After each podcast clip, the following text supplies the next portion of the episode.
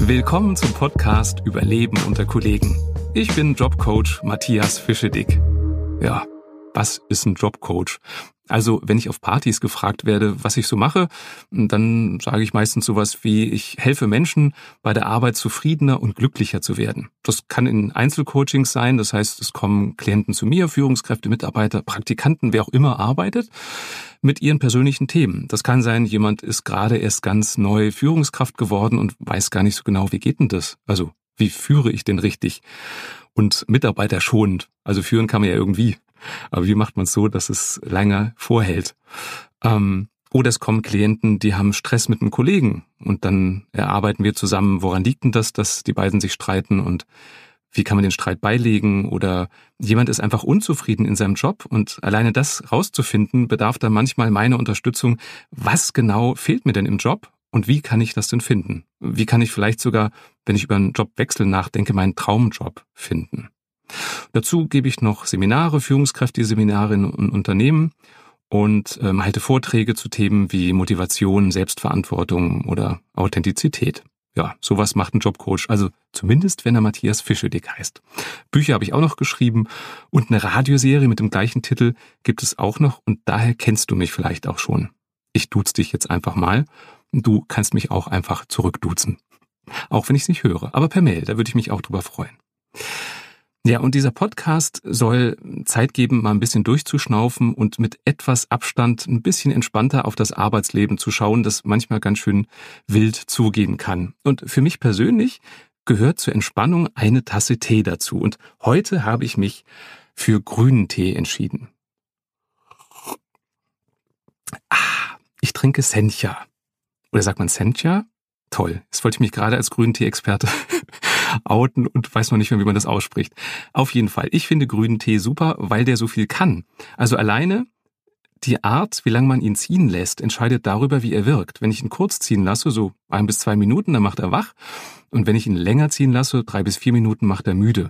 Und das ist auch der Grund, und jetzt gehe ich gerade mal in den Klugscheißer-Modus. Ähm, ich finde Wissen so spannend und manche empfinden mich dann als Klugscheißer.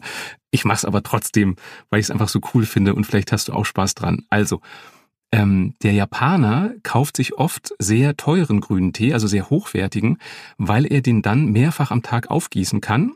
Und durch das mehrfache Aufgießen verändert er auch seine Wirkung. Das heißt, der erste Aufguss macht morgens wach und der letzte abends macht müde. Und so kann man im Grunde mit einem Teesatz über den ganzen Tag kommen. In diesem Podcast soll es immer um ein Thema gehen. Und heute ist das Thema Gehaltsverhandlungen oder Gehalt. Ja, Vielleicht hast du kurz, bevor du das hier gehört hast, äh, eine Gehaltsverhandlung gehabt. Denn oft ist es ja kurz vor dem Jahreswechsel oder kurz danach ein Unternehmen, dass man sein Jahresgespräch hat mit seinem Chef. Und da geht's ja dann meistens auch ums Geld. Weiß nicht, wie das bei dir ist. Und um den Anfang zu machen, würde ich mal gerne darüber philosophieren, wofür steht das eigentlich, unser Gehalt? Wofür kriegen wir das? Und vielleicht wirst du jetzt spontan sagen, na ja, das Gehalt kriege ich dafür, dass ich arbeite könnte man denken, stimmt so ganz oberflächlich gesehen auch. Für mich ist das Gehalt aber nur eine Metapher. Das steht für was ganz anderes. Gehalt ist eine Anerkennung deiner Arbeitsleistung. Das sollte es zumindest sein. Für manche hat Gehalt auch eine ganz andere Bedeutung. Für manche bedeutet Gehalt Sicherheit. Wenn ich Geld verdiene, Geld auf dem Konto habe, kann ich davon meine Miete zahlen, meine Versicherung zahlen, ähm, kann ich meiner Familie ein sicheres Heim bieten, kann ich mir ein gutes Auto kaufen und so weiter und so weiter. Für manche steht das Gehalt auch für Gerechtigkeit. Also, verdiene ich genauso viel wie der Kollege, der den gleichen Job macht? Dann wäre das gerecht. Oder verdiene ich mehr als der Kollege, der vielleicht den gleichen Job macht, aber schlechter als ich, zumindest meiner Wahrnehmung, wäre das auch gerecht. Das Schlimmste, was passieren kann, ist, wenn für dich das Gehalt als Schmerzensgeld gilt. Schmerzensgeld gilt, so heißt es, genau. Und wenn das so ist, also wenn du das Gefühl hast, ja, ich krieg das Geld eigentlich nur dafür, dass ich mich jeden Tag wieder aufraffe und zu diesem schrecklichen Job gehe, dann solltest du überlegen, ob das überhaupt ein richtiger Job ist. Und ich kann das voller Überzeugung sagen, weil das auch ein Teil meiner Geschichte ist. Denn bevor ich Coach geworden bin, vor elf Jahren, habe ich was anderes gemacht. Ich war Führungskraft bei Medienunternehmen, ähm, war verantwortlich als Producer für große Unterhaltungsshows wie ähm, der große Deutschland-Test oder Deal or No Deal und ein paar andere Formate. Und irgendwann bin ich morgens aufgestanden, habe mich total schlecht gefühlt und habe gedacht, okay, der ist gut bezahlt, gehst da halt hin. Und dann kam der Punkt, wo ich dachte, nee, das kann es nicht sein. Du kannst nicht nur wegen des Geldes arbeiten gehen.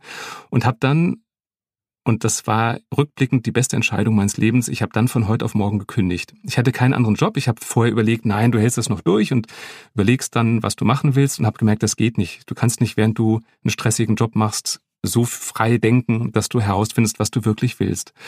Ich habe gekündigt, hatte zum Glück eine Chefin, die das verstanden hat. Also sie hatte auch keine andere Wahl, aber sie hat es auch noch verstanden und ähm, habe mich dann erinnert, dass ich früher mal Psychologie studieren wollte und habe das nach dem Abitur nicht gemacht, weil ähm, mein Abischnitt einfach zu schlecht war und ich hätte zu viele Wartesemester gehabt und habe dann verschiedene Coaching-Ausbildungen gemacht und jetzt ist das Geld, was ich verdiene, auf gar keinen Fall Schmerzensgeld, sondern neben dem Spaß, den ich mit meiner Arbeit habe, verdiene ich auch noch Geld. Ähm, und das ist auch eigentlich so meine Philosophie. Und ich kann mir vorstellen, dass das für jeden erstrebenswert wäre, das Ziel, ich mache etwas, was mir riesig Spaß macht und verdiene auch noch Geld damit. Ähm, das ist zumindest die Richtung, in die ich immer versuche, meine Klienten zu unterstützen. Ähm, und ein anderer Aspekt, warum Gehalt als Schmerzensgeld nicht funktioniert, ist, dass sogar eine Gehaltserhöhung nicht langfristig wirkt, wenn du deinen Job nicht magst. Also es gibt Studien, die haben untersucht, wie lange macht uns eine Gehaltserhöhung zufrieden.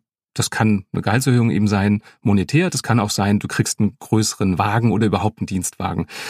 Und ähm, die Ernüchterung kam bei den Forschern am Ende, denn die haben rausgefunden, das hält nur drei Monate vor. Also wenn du mehr Geld kriegst, fühlst du dich vielleicht anerkannt und sagst, ja, damit kann ich meine Wunden bedecken, die die Arbeit reißt. Aber das hält nur drei Monate vor und dann stehst du wieder bei deinem Chef und sagst, sie braucht mehr Geld und so weiter.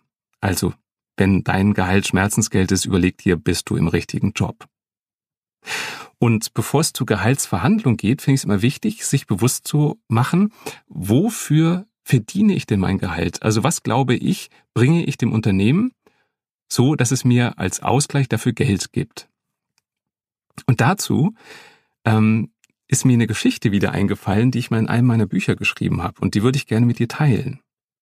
Diese Geschichte spielt in einer Zeit, in der Dampfschiffe noch in Mode waren.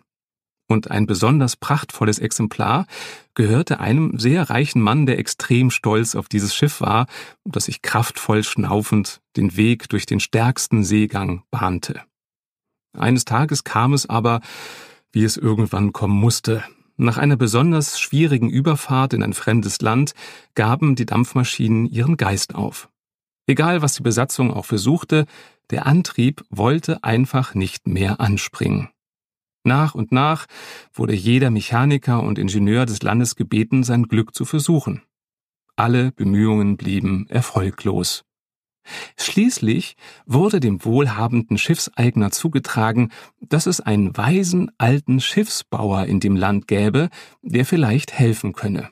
Allerdings zu einem horrenden Preis.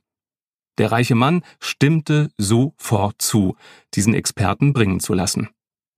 Schon bald traf der alte weise Mann ein. Und er sah wirklich sehr alt aus, so als hätte er schon seit hundert Jahren Schiffe repariert. Er trug eine große Tasche mit Werkzeug bei sich und machte sich sofort ans Werk. Der Alte untersuchte sorgfältig das Gewirr an Rohren und Schläuchen, das die einzelnen Teile des Dampfantriebes miteinander verband. Hin und wieder legte er eine Hand auf eines der Rohre, um die Temperatur zu kontrollieren. Schließlich griff der alte Bootsbauer in seine Tasche und zog einen kleinen Hammer hervor. Vorsichtig klopfte er damit gegen eine der Rohrleitungen. Im selben Moment war ein Zischen zu hören. Der Dampf strömte wieder durch die Leitungen und die Maschine erwachte zu neuem Leben. Der weise Mann verstaute seinen Hammer wieder sorgfältig in seiner Tasche. Als der überglückliche Schiffseigner den Mann nach seinem Honorar fragte, nannte er einen Preis von 10.000 Pfund. Ein stattlicher Betrag für die damalige Zeit. Der Auftraggeber war entsetzt. Sie haben doch fast nichts gemacht. Nennen Sie mir einen triftigen Grund für diese unverschämte Summe, oder ich lasse Sie verhaften. Der Alte notierte etwas auf einem Fetzen Papier, den er aus seiner Tasche gezogen hatte, und reichte es dem Eigner. Der wohlhabende Mann lächelte, als er den Zettel las und entschuldigte sich bei dem Schiffsbauer für seinen rüden Ton. Und das stand auf dem Zettel. Betrag für die Hammerschläge ein Pfund. Betrag für das Wissen, wo zu schlagen ist, 9.999 Pfund. Ich mag die Geschichte, denn die führt so klar vor Augen, wofür wir unser Gehalt verdienen, nicht für die Zeit, die wir absitzen bei der Arbeit. Nee, für das, was wir dem Unternehmen bringen. Und es kann sein, dass wir eine Millionenidee haben, für die wir vielleicht eine Minute gebraucht haben. Damit sind wir doch genauso wertvoll für das Unternehmen wie jemand, der jeden Tag stundenlang am Fließband sitzt und äh, Dinge montiert. Und das war für mich auch so eine Erkenntnis, eben nicht nur den Fleiß zu werten als Chef bei meinen Mitarbeitern, sondern auch das, was sie beitragen. Und das muss noch nicht mal das Fachliche sein. Ähm, wir hatten in einem Unternehmen, in dem ich gearbeitet habe, eine Empfangsdame, die hat ständig Fehler gemacht. Die war für die Reisebuchung zuständig und äh, hat äh, bei mir zum Beispiel mal einen Hinflug nach Oslo gebucht ähm, von Köln, aber der Rückflug ging von Oslo nach Frankfurt. Also Fehler, wo man denkt, das muss ja doch auffallen. Und äh, ich habe mich so geärgert, dass ich mit ihm und meinem Chef darüber geredet habe. Da meinte er, ja, ich sehe das auch. Aber überleg mal, was sie für eine Wärme der Firma bringt. Sie ist unsere Eintrittskarte und das stimmt. Ähm, sie strahlte immer und wenn jemand ähm, ins Unternehmen kam, dann hat sie den freundlich begrüßt und dadurch war der schon positiv eingestellt, wenn er dann weiter zu uns durchkam. Und das als wertvoll zu sehen, habe ich damals nicht gekonnt. Und durch meinen Chef habe ich angefangen zu verstehen, ein Kollege, der anders tickt als wir und der andere Dinge macht als wir, muss noch lange nicht wertloser sein als wir selbst. Und deswegen überleg doch mal, was bringst du dem Unternehmen ein, außer deiner Arbeitszeit? Denn wenn dir das bewusst ist, dann weißt du auch, was du in einer Gehaltsverhandlung an Argumenten bringen kannst, wofür du dein Gehalt haben möchtest. Und da finde ich es auch ganz wichtig, Gehalt heißt nicht, du kriegst Geld, weil du es brauchst, sondern du kriegst Geld, weil du es verdienst. Und ähm, ich habe mal über das Thema Gehalt in einem Seminar mit den Teilnehmern gesprochen. Und dann an einer Stelle sagte jemand, naja, ich mache auch abhängig davon, ob ich einem Mitarbeiter mehr Geld gebe, wie viel der gerade braucht. Also wenn jemand jetzt gerade gebaut hat oder ähm, ein Kind bekommen hat, dann kriegt er natürlich mehr Gehalt. Und dann war ich ganz überrascht und habe gefragt, ja, und wenn jemand Single ist? Ja, dann braucht er nicht so viel Geld, dann muss er ein bisschen länger warten, bis er mehr Gehalt kriegt. Und das ist so eine Haltung, die ich überhaupt nicht teilen kann. Ich habe dann auch gesagt, ja, und was ist, wenn der Single sich einen Ferrari kauft und mehr Geld für Benzin braucht, könnte er ja dann auch sagen, ich brauche mehr Geld. Ich glaube, dass die Führungskraft dann gemerkt hat, ah, das hinkt so ein bisschen. Also nur weil jemand privat mehr Ausgaben hat, heißt das, heißt das noch lange nicht, dass der mehr Gehalt kriegen sollte. Also überleg doch mal, was steuerst du bei? Was machst du? Hast du vielleicht ähm, viele neue Ideen dem Unternehmen gebracht? Und deswegen solltest du mehr Gehalt kriegen. Hast du Prozesse optimiert? Bist du vielleicht die Person, die ab und zu mal Fehler macht, aber durch ihre harmonische Ausstrahlung dafür sorgt, dass das Team äh, gut zusammenarbeiten kann, dass der gute Laune ist? Schau doch mal, was du der Firma bringst. Und das ist eine Art zu überlegen, was du an Argumenten bringen kannst, wenn du in eine Gehaltsverhandlung gehst. Und der andere Weg ist, frag doch mal deinen Chef, was müsste ich tun, damit ich mehr Gehalt kriege? Ich würde ganz offen fragen. Chef, ich möchte mehr Gehalt. Was muss ich tun, damit ich das kriege? Das wird dann Vorgesetzten vielleicht erstmal überraschen und meistens kann er die das auch gar nicht sofort sagen. Muss erstmal nachdenken. Denn um dir sagen zu können, wofür du mehr wert bist, muss der Chef erstmal rausfinden, Wonach bewertet er denn deine Arbeit? Sind es die Ideen? Ist es der Fleiß? Ist es die Zuverlässigkeit? Oder was ist es? Und so kannst du mit deinem Chef einen Deal machen. Also wenn er sagt, naja, wenn du mehr Kunden bringst, dann kriegst du auch mehr Gehalt. Dann würde ich das konkret verhandeln. Okay, was heißt mehr? Mach's konkret, weil nur mehr Kunden, da werdet ihr euch drüber streiten nach einem Jahr, wenn es um die nächste Gehaltsverhandlung geht. Also mach's ganz konkret. Dann sagt er vielleicht, na ja, in jedem Geschäftsbereich drei neue Kunden, die mindestens, keine Ahnung, wie viel tausend Umsatz machen. Und damit hast du eine Richtschnur. Und wenn du das erreicht hast, dann wird deine nächste Gehaltsverhandlung Verhandlung, ähm, ein Kinderspiel. Denn du kannst dich auf euer Gespräch von diesem Jahr beziehen und kannst sagen, Chef, wir hatten ausgemacht, ich krieg mehr Gehalt, was ich am besten schon im Vorfeld besprochen habe, wie viel mehr, wenn ich mehr Kunden bringe und ich habe mehr Kunden gebracht. Also Gehaltsverhandlungen ähm, entweder im Vorfeld, also fragen, was muss ich tun, um mehr Geld zu kriegen, oder der andere Weg kann auch sein, dass du erstmal in Vorleistung gehst. Das heißt, du legst dich richtig ins Zeug und dann nimmst du dein ins Zeug, dein ins Zeug legen als Verhandlungsargument.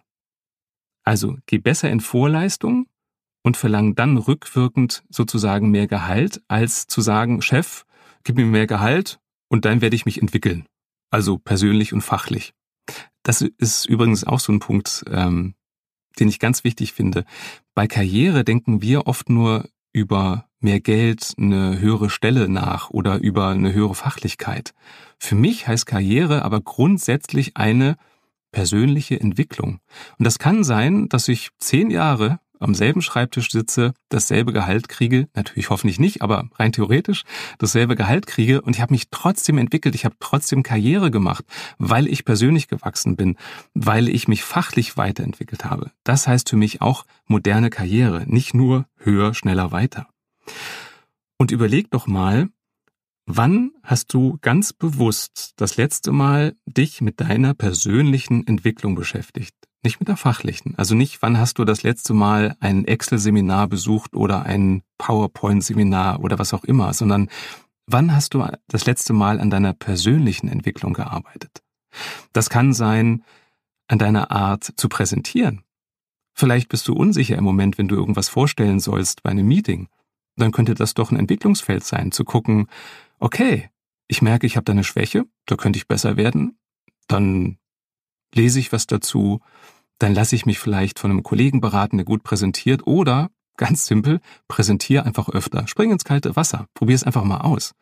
Oder ein persönliches Entwicklungsfeld könnte sein, wie gehe ich mit Konflikten um? Überleg doch mal, wie machst du das im Moment? Sprichst du die an? Setzt du die aus? Fährst du sofort aus der Hose? Was machst denn du und wie könntest du es besser machen? Also wie könntest du in Zukunft Konflikte, nur mal so als Ziel, ne? Wie könntest du Konflikte lösen, so dass beide Seiten am Ende zufrieden sind und ihr euch durch den Streit nicht weiter entfernt, sondern am Ende vielleicht sogar weiter zusammen seid? Das könnte eine persönliche Entwicklung sein. Vielleicht ist eine persönliche Entwicklung auch zuhören. Frag doch mal die Kollegen, was sie glauben, wo du dich entwickeln könntest. Und manchmal sind es so Kleinigkeiten, die uns gar nicht bewusst sind.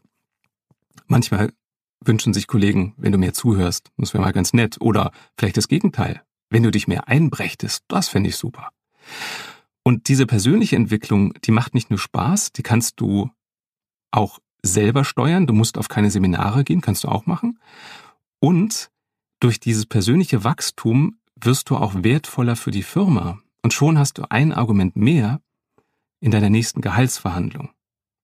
Dasselbe gilt übrigens auch, äh, falls du Chef bist, weil du, falls du Führungskraft bist, für den Blick von oben nach unten, wenn man mal in diesem alten Bild der Hierarchie äh, bleibt.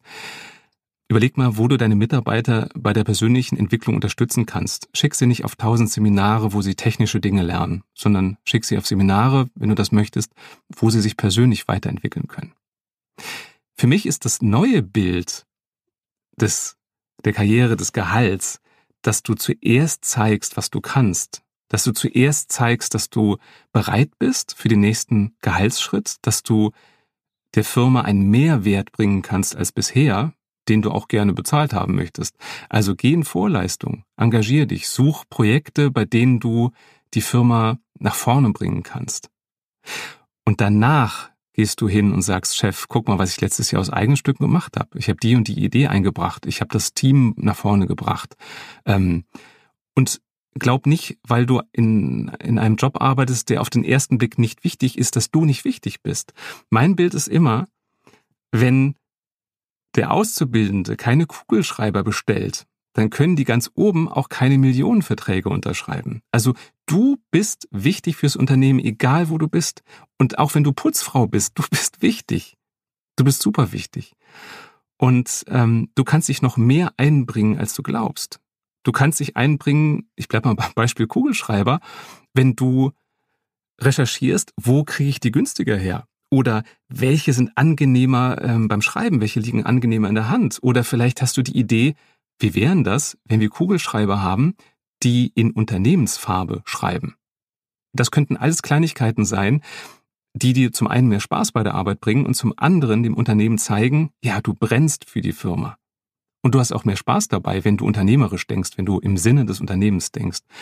Und sobald du im Sinne des Unternehmens denkst, wirst du auch wieder wertvoller. Und auch das ist ein Argument, was du wunderbar bei der nächsten Gehaltsverhandlung mit einbeziehen kannst. Wo wir gerade bei den Chefs sind, liebe Chefs, die ihr jetzt zuhört. Und ich glaube, ich spreche da auch aus der Seele von vielen Mitarbeitern. Ich höre manchmal das Argument von Führungskräften bei Gehaltsverhandlungen, ja, ich würde dem ja mehr Geld geben, von Herzen gerne, aber ich habe kein großes Budget. Und dieses Argument wird dann auch den Mitarbeitern genannt. Ja, ich würde dir gerne mehr geben, aber ich kann ja nicht. Und das finde ich ganz ehrlich total feige und verantwortungslos. Ja, jetzt denkst du vielleicht, der Fische die Katze nicht mehr alle. Was soll ich denn machen, wenn ich nicht mehr Geld von oben bekomme? Also meine Haltung ist, nur mal rein theoretisch, wenn du einen Mitarbeiter toll findest und glaubst, er verdient mehr Gehalt, von ganzem Herzen glaubst du das, könntest du doch rein theoretisch von deinem eigenen Gehalt was abzwacken und ihm davon was geben. Vielleicht bist du jetzt entsetzt. Würdest du vielleicht auch nie tun, aber nur mal rein theoretisch. Das heißt doch, wenn du ernsthaft glaubst, dass ein Mitarbeiter mehr Gehalt verdient, könntest du doch zu deinem Chef gehen und genauso wie dein Mitarbeiter sich von sich, nee, so, genauso wie dein Mitarbeiter sich von sich selbst, nein. Und genauso wie ein Mitarbeiter dich von sich selbst überzeugt hat, kannst du doch deinen Chef von deinem Mitarbeiter überzeugen. Deswegen das Argument, ich habe nicht mehr Geld zur Verfügung, funktioniert nicht, in meinen Augen. Und ich würde für einen Mitarbeiter, dem ich mehr Gehalt geben möchte, wirklich bis ganz nach oben gehen und sagen, wo können wir noch Geld abzwacken? Ich will diesen Mann nicht verlieren, der bringt unserem Unternehmen total viel. So, Predigt zu Ende. Ich würde dir gerne noch so ein paar ähm, vielleicht ein bisschen einfachere als die philosophischen Tipps, die ich gerade gegeben habe, äh, Tipps geben zum Thema Gehaltsverhandlungen. So, um das ein bisschen abzurunden. Also vielleicht mal zusammengefasst bisher, mach dir bewusst, wofür glaubst du, solltest du mehr Gehalt kriegen? Was ganz konkret. Am besten, was du mit Zahlen und Fakten belegen kannst. Ähm, also wenn du neue Kunden bringst, wenn du neue Projekte an den Start gebracht hast, wenn du etwas umstrukturiert hast, ähm, das sind alles super Argumente, die du ganz klar belegen kannst, dass du dadurch dem Unternehmen einen Mehrwert gebracht hast. Am besten kannst du auch noch argumentieren, warum das ein Mehrwert ist für das Unternehmen. Das ist der eine Schritt, also steuer etwas bei und im Nachhinein nimmst du das als Argument, dass du mehr Gehalt haben möchtest. Und der andere Weg ist, frag deinen Vorgesetzten ein Jahr bevor du mehr Gehalt haben möchtest, Chef, nächstes Jahr möchte ich mehr Gehalt haben, was muss ich dafür tun? Und dann macht's ganz konkret. Was musst du leisten, damit du mehr Gehalt kriegst? Und dann ist es wirklich ein Kinderspiel im nächsten Jahr hinzugehen und zu sagen, okay, Chef, ich habe das erreicht oder vielleicht sogar übertroffen, was wir vereinbart haben, her mit der Kohle. Natürlich in deinen netten Worten.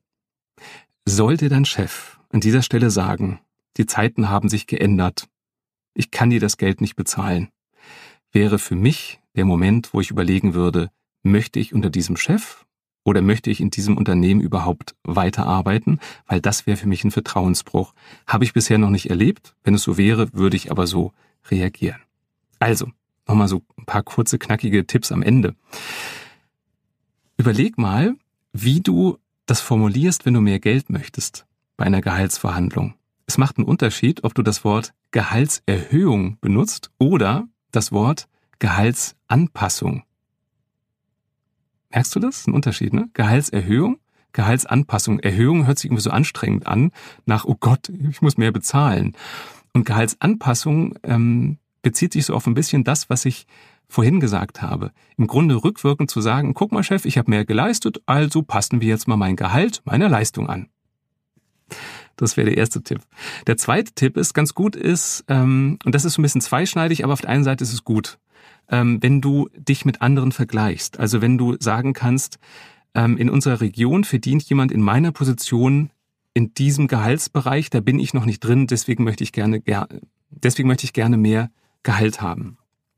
Da gibt's verschiedene Seiten. Also wenn du googelst Gehaltsvergleich, dann findest du ein paar. Da gibt's zum Beispiel die Seite nettolohn.de oder gehaltsvergleich.com oder gehalt.de. Da wirst du auch noch viel mehr finden, um so eine grobe Richtung zu kriegen.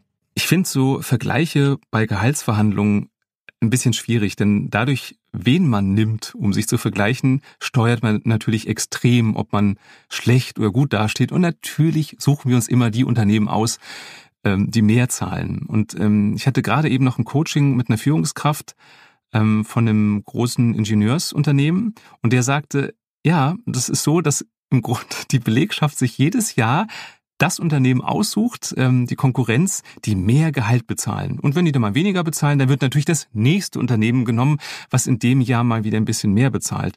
Was die Mitarbeiter dabei aber oft übersehen ist, sie gucken nur auf das Gehalt des anderen Unternehmens und übersehen vielleicht, und das ist bei dem Unternehmen, in dem die Führungskraft arbeitet, so, dass es viele, viele, viele andere Leistungen gibt, die das Unternehmen beisteuert, ähm, die die anderen Unternehmen nicht haben. Also es kann sein, die haben zum Beispiel ein umfangreiches Gesundheitsprogramm. Das heißt, man kann auf Firmenkosten ähm, zu Massagen gehen, zur Rückenschule gehen und so weiter. Das Unternehmen zahlt viel höhere Sozialversicherungsbeiträge, ähm, zahlt viel höhere Rentenbeiträge als die anderen Unternehmen. Und deswegen sind Vergleiche sehr schnell unfair, wenn man nur aufs Gehalt guckt und wenn man sich immer die Unternehmen aussucht, die nun mal in diesem Jahr mehr bezahlen. Also auch da überlege weise, willst du dich vergleichen oder nicht? Und wenn, dann guck mal, ob es wirklich, wirklich fair ist. Und da fällt mir gerade ein, ähm, ein Unternehmen, für die ich viele Führungskräfte ähm, Seminare mache, da ist es immer wieder so, dass Mitarbeiter gehen, weil dieses Unternehmen in der Branche nicht unbedingt die höchsten Honorare, die höchsten Gehälter zahlt. Und die meisten Mitarbeiter kommen wieder zurück. Warum? Weil die Atmosphäre, die Art der Zusammenarbeit in den anderen Unternehmen bei weitem nicht so gut ist wie in ihrem Ursprungsunternehmen. Und dann merken sie auf einmal, Geld ist nicht alles und ich habe lieber ein paar hundert Euro weniger auf dem Konto im Monat und dafür eine Atmosphäre, in der ich Spaß habe, in der ich mich weiterentwickeln kann, in der ich ähm, Ideen umsetzen kann. Und das hatte ich bei dem anderen Unternehmen nicht. Also überleg mal, geht's wirklich nur ums Geld oder was bietet dir dein Unternehmen noch, was andere Unternehmen vielleicht nicht bieten? Also, nächster Tipp. Überleg dir eine konkrete Zahl. Was möchtest du auf deinem nächsten Gehaltscheck sehen? Was möchtest du mehr haben auf deinem Konto im nächsten Monat? Es macht einen Unterschied, das haben Forscher herausgefunden, ob ich sage, ja, ich möchte so um die 3000 Euro haben oder ob du sagst, ich möchte gerne ab nächsten Monat oder wann auch immer du das möchtest, 3250 Euro. Mach's konkret. Also Forscher von der ähm, Columbia Business School haben herausgefunden, wenn du einen präzisen Preisvorschlag machst, dann wirkt es so, dann wirkst du überzeugender. Dann wirkst du überzeugt davon, dass du genau weißt, was du willst. Du wirkst so, dass du gut vorbereitet bist. Und damit wirst du auch deinen Chef überzeugen. Und der letzte Tipp für heute ist, Attraktivität steigert dein Gehalt. Ja, es ist leider so. Wir Menschen sind oberflächlich.